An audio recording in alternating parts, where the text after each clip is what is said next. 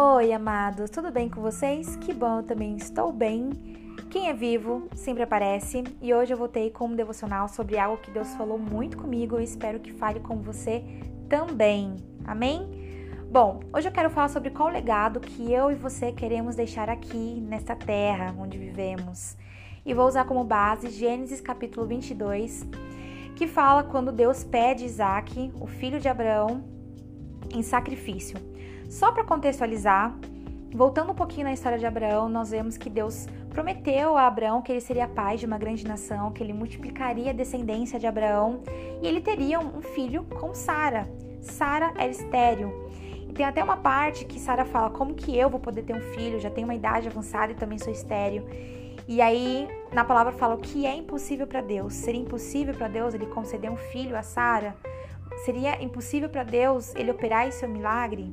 E a resposta é não, porque anos depois Isaac nasce, o fruto da promessa que Deus tinha feito a Abraão. E pouco tempo depois, algum tempo depois, o Senhor acorda Abraão e pede Isaac como sacrifício.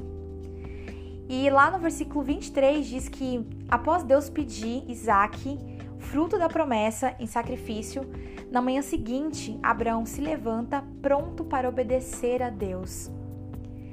Quando Abraão chega lá no monte e está pronto para sacrificar Isaac, um anjo interrompe e fala: Não, Abraão, não é assim.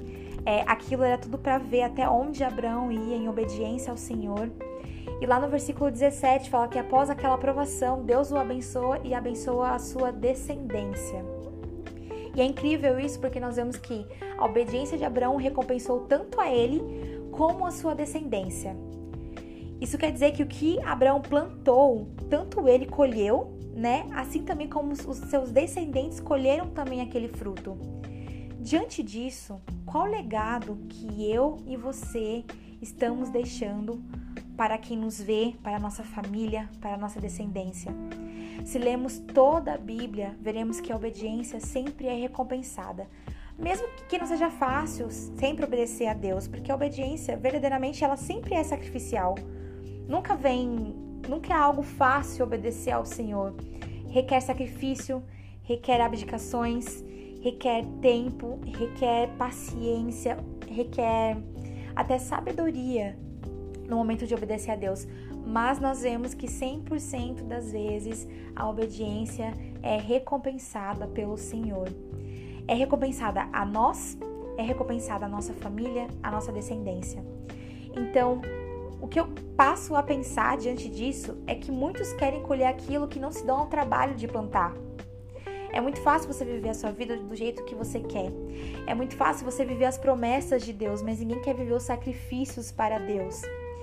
É, nós vemos que Abraão não hesitou. Ele podia estar triste, ele podia estar confuso diante daquilo, mas ele sabia o Deus que ele estava servindo. Ele sabia que o Senhor um dia o fez a promessa de que ele seria pai de uma grande nação. Ele sabia que um dia Deus concedeu a Sara e a ele um filho, mesmo diante de todas as situações improváveis. Ele sabia que esse Deus que prometeu, que cumpriu, é um Deus que sabe todas as coisas. É um Deus que nunca foge nada do seu controle, que ele sabe o que faz.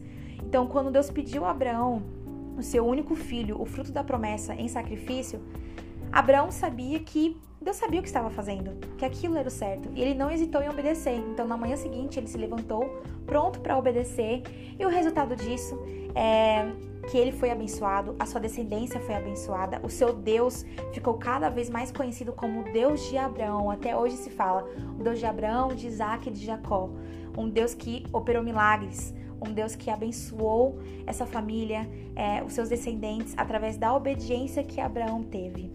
Então, você está disposto a plantar o fruto da obediência?